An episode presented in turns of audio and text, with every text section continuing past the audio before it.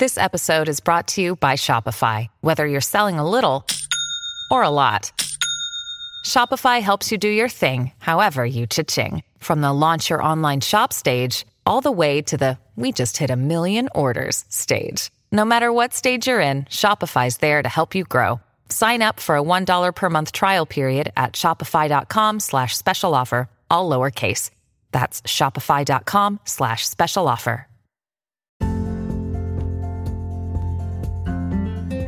Hola, hola, bienvenidos nuevamente aquí a Cabe en Unión Live, un podcast para ayudarte a sanar y así ayudarte a recordar tu verdadero ser, tu maestro interno, tu ser superior, tu divinidad, como lo quieras llamar, como el nombre que le quieras llamar ya a estas alturas, no, no vale mucho eh, cuál símbolos o palabras utilicemos, como tú lo quieras llamar. Cada uno aquí está en su individualidad y pues eh, conectar con ese ser infinito y ese ser de paz, de luz, de tranquilidad, de armonía, en donde no hay pasado ni futuro, en donde estamos, a pesar de las dificultades o de las experiencias humanas que decidimos eh, experimentar, valga la redundancia de experimentación o de experiencia,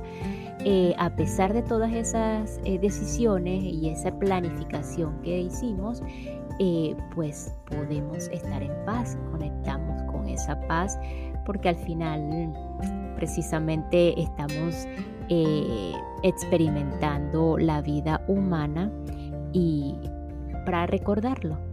Y es así como a propósito de esto, pues estamos ya eh, con un nuevo tema que comenzó en el episodio anterior, que trata de eh, la lectura del libro El plan de tu alma, el plan de tu alma, perdón, de Robert Schwartz, em, en donde estamos aquí en el capítulo 1 eh, todo lo que tiene que ver con el plan o la planificación prenatal. Prenatal lo que planeamos antes de nacer.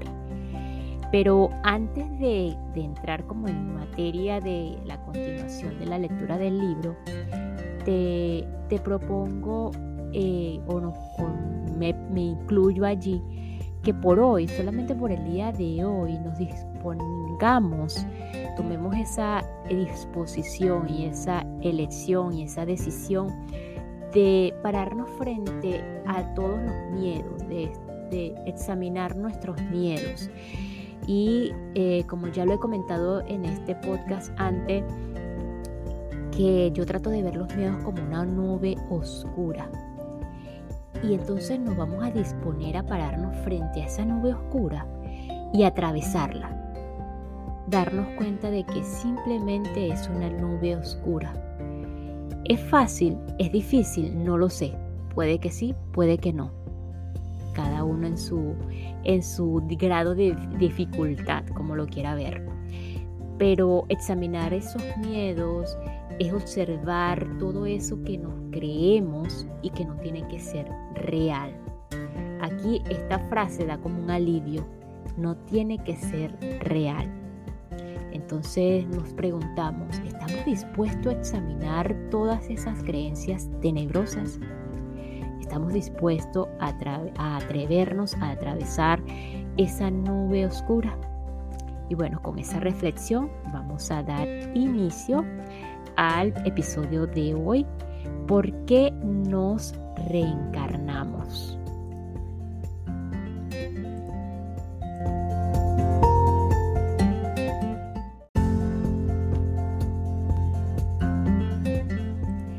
¿Por qué nos reencarnamos?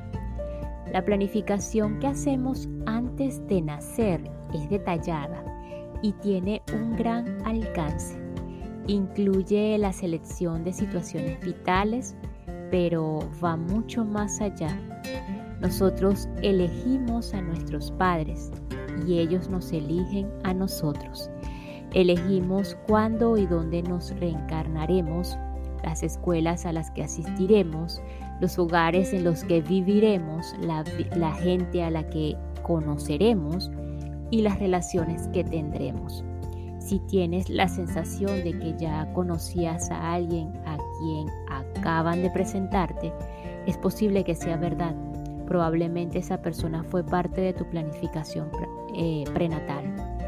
Cuando un lugar, un nombre, una imagen o una frase te resulta familiar, la primera vez que lo ves o lo oyes, esa familiaridad es a menudo un vago recuerdo de lo que se planeó antes de la encarnación.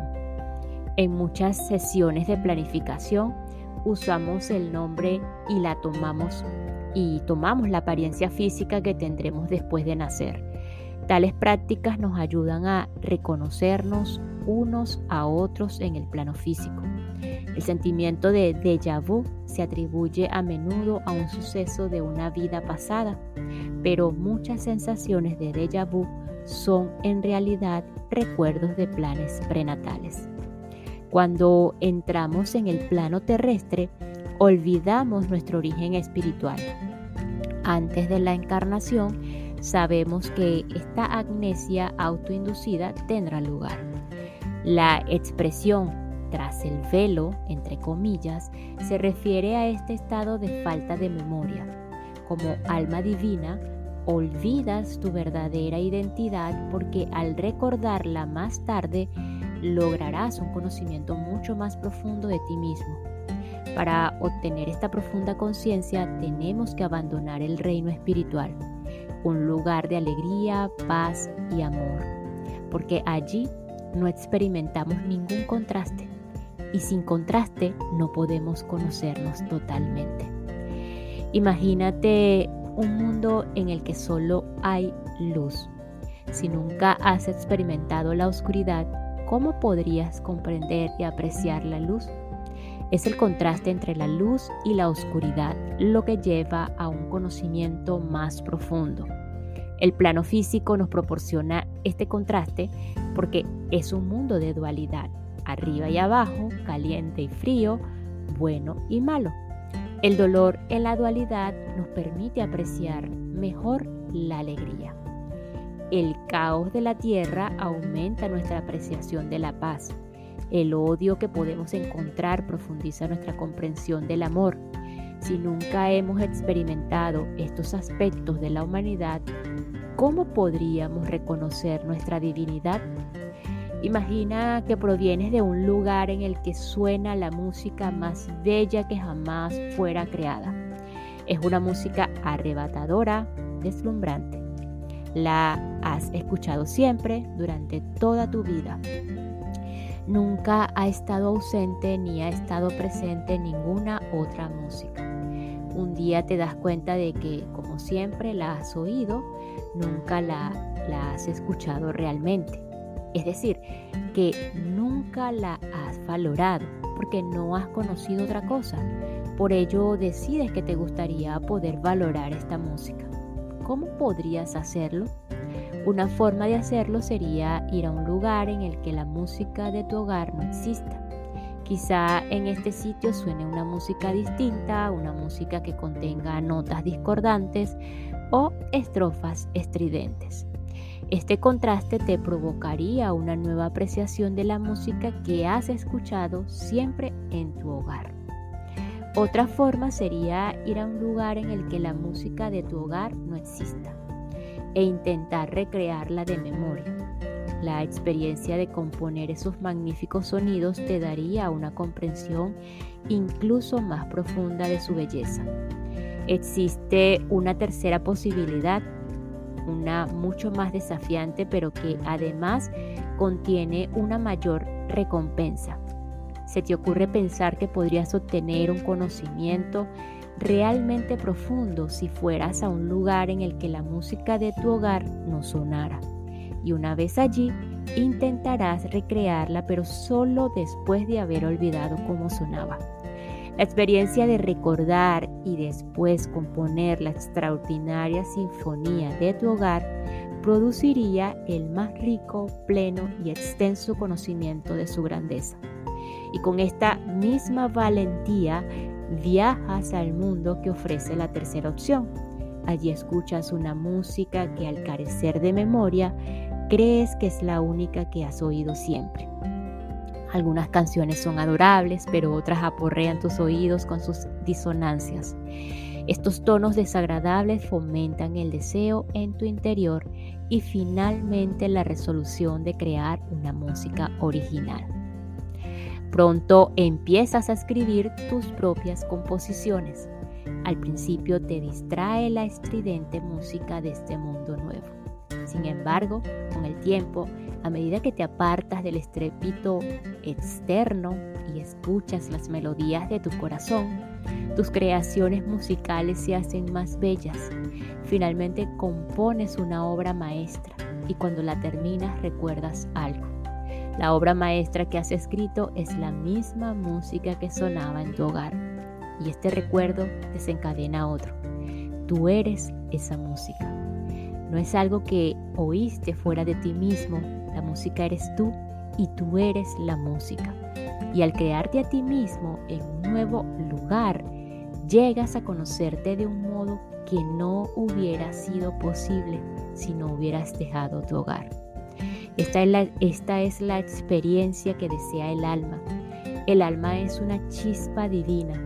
La personalidad del ser humano como tal es una parte de la energía del alma en cuerpo físico. La personalidad consiste en unos rasgos temporales que existen solo durante la vida física y un núcleo inmortal que se reúne con la alma después de la muerte. El alma es algo mucho mayor que la personalidad aunque cada personalidad es vital para el alma y muy apreciada por ella. En gran medida, la personalidad tiene libre albedrío. Los desafíos de la vida pueden ser, por tanto, aceptados o rechazados. La vida en la tierra es una etapa en la que la personalidad se ciñe o se desvía del guion que fue escrito antes del nacimiento. Nosotros elegimos cómo respondemos con ira y amargura o con amor y compasión. Cuando nos damos cuenta de que somos nosotros mismos quienes hemos planeado nuestras dificultades, la elección es mucho más clara y más fácil de hacer. Mientras estamos en el cuerpo físico, nuestra alma se comunica con nosotros a través de los sentimientos. Sentimientos como alegría, paz y emoción nos recuerdan que estamos actuando y pensando de un modo consecuente con nuestra verdadera naturaleza como almas amorosas. Sentimientos como el miedo y la duda nos sugieren que no lo estamos haciendo. Nuestro cuerpo son receptores y transmisores de energía extremadamente sensibles que nos dicen a través de los sentimientos si hay acuerdo o desacuerdo entre lo que realmente somos y el modo en el que nos estamos comportando.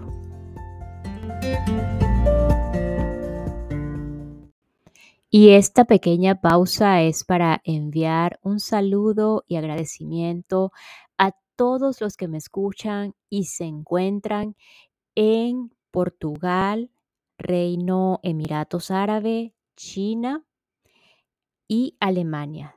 Thanks for listening. Thanks for listening to me. Obrigado, obrigado.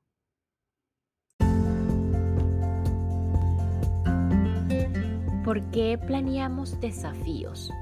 Las dificultades de la vida existen para que podamos experimentar quiénes no somos, antes de recordar quiénes somos realmente.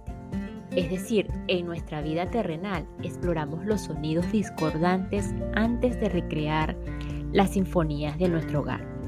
Este patrón me quedó claro mientras llevaba a cabo la investigación de este libro. Yo llamo a esos programas de vida planes de aprendizaje a través de los opuestos. Por ejemplo, un alma profundamente compasiva que desea llegar a conocer en profundidad la compasión puede elegir encarnarse en una familia disfuncional. Al ser tratada sin compasión, llegará a apreciar la compasión más profundamente. La ausencia de algo es lo que mejor nos enseña su valor y su significado. La falta de compasión en el mundo exterior la obligará a dirigirse al interior. Donde recordará su propia compasión. El contraste entre la falta de compasión en el mundo físico y su compasión interna le proporcionará una comprensión más profunda de la compasión y por tanto de sí misma. Desde la perspectiva del alma, el dolor inherente a este proceso de aprendizaje es temporal y breve, pero la sabiduría que resulta del mismo es literalmente eterna. El aprendizaje a través de los opuestos está presente en cada relato de este libro. Recordar quiénes somos realmente, almas, almas majestuosas, trascendentes y eternas, es un modo de superar los desafíos de nuestra vida. Por ejemplo, una persona que se identifica con su cuerpo sentirá una enorme angustia si éste resulta gravemente dañado. Otra persona cuyo, cuyo cuerpo soporte el mismo daño, pero que se identifique con el alma, experimentará un sufrimiento mucho menor, ya que nuestras dificultades provocan que recordemos que somos almas, eh, el mismo suceso que inicialmente nos causó sufrimiento puede al final aliviarlo. Cambiar el concepto de uno mismo, dejar de pensar que somos solo nuestro cuerpo, solo nuestra personalidad y comenzar a creer que somos almas, quizá no reducirá el dolor, pero aliviará el sufrimiento ese despertar es el propósito y uno de los profundos beneficios de los desafíos de nuestra vida. El despertar revitaliza nuestra pasión por la vida, la misma que sentimos antes de reencarnarnos. Es sencillamente un motivo de celebración. Cuando despertamos o respondemos positivamente a nuestros retos y obstáculos, trazamos un camino energético que hace que para otros sea más fácil sobrellevar lo suyo y sanarse gracias a ellos. Esta idea se basa en la premisa de que todos estamos energéticamente conectados y que nos vemos afectados por los demás. Los relatos incluidos en este libro indican que cada uno de nosotros puede provocar un impacto mucho mayor de lo que imaginamos. Nuestra capacidad para afectar al mundo de una forma tan contundente es una oportunidad maravillosa y al mismo tiempo una enorme responsabilidad. Cada uno de nosotros es una semilla que fue sembrada en la vibración de nuestro mundo actual. Cuando elevamos nuestras propias frecuencias por el crecimiento que nos provocan los acontecimientos de la vida, elevamos la frecuencia del mundo desde el interior como una gota de tinta añadida a un vaso de agua, cada persona altera el color por completo. Cuando creamos sensaciones de alegría, incluso si lo hacemos mientras vivimos solos en la cima de una montaña, emitimos una frecuencia que hace que para los demás resulte más fácil estar alegre. Cuando creamos sensaciones de paz, irradiamos una energía que ayuda a que terminen las guerras. Cuando amamos, hacemos que amar sea más sencillo para los demás, tanto que para los que conocemos como para aquellos que nunca llegarán a saber de nosotros. Quienes somos es por tanto algo mucho más importante que cualquier cosa que vayamos a hacer nunca. En el capítulo 7 conocerás a Cristina y a su espíritu guía, Cassandra. Cassandra dijo esto sobre el camino energético. Cuando aceptamos un acontecimiento vital concreto, recibimos la energía curativa de aquellos que han hecho ese viaje antes. El sendero de luz está pavimentado con una compasión y un amor sanador que eleva la frecuencia de la persona que camina por él, tras nosotros.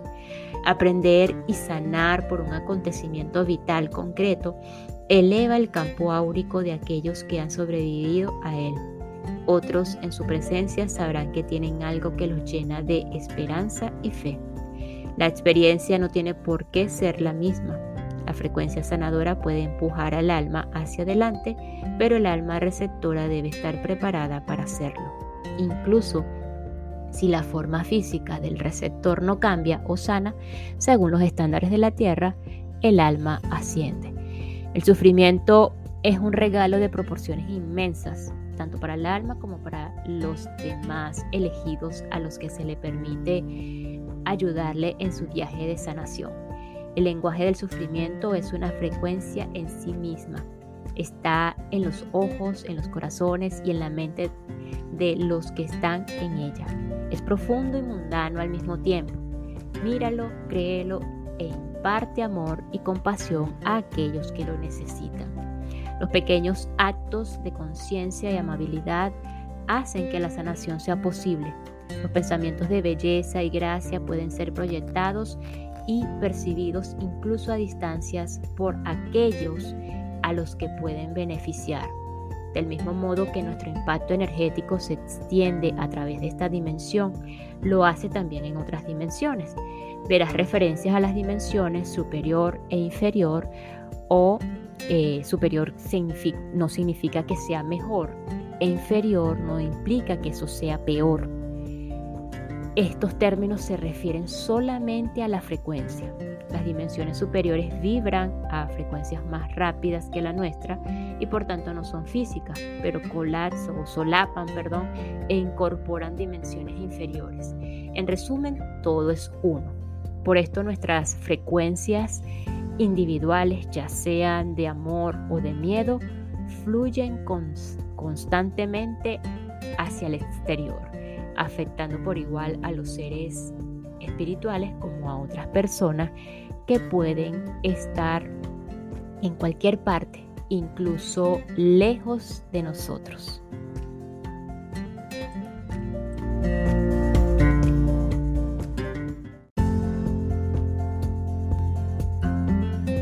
Y nos despedimos de este episodio con la siguiente frase. El contraste entre la falta de compasión en el mundo físico y su compasión interna le proporcionará una comprensión más profunda de la compasión y por tanto de sí mismo. Eh, continuamos en el próximo episodio porque planeamos desafíos e iniciaremos el capítulo 2 que habla de las enfermedades como desafío o elección Muchísimas gracias por escuchar.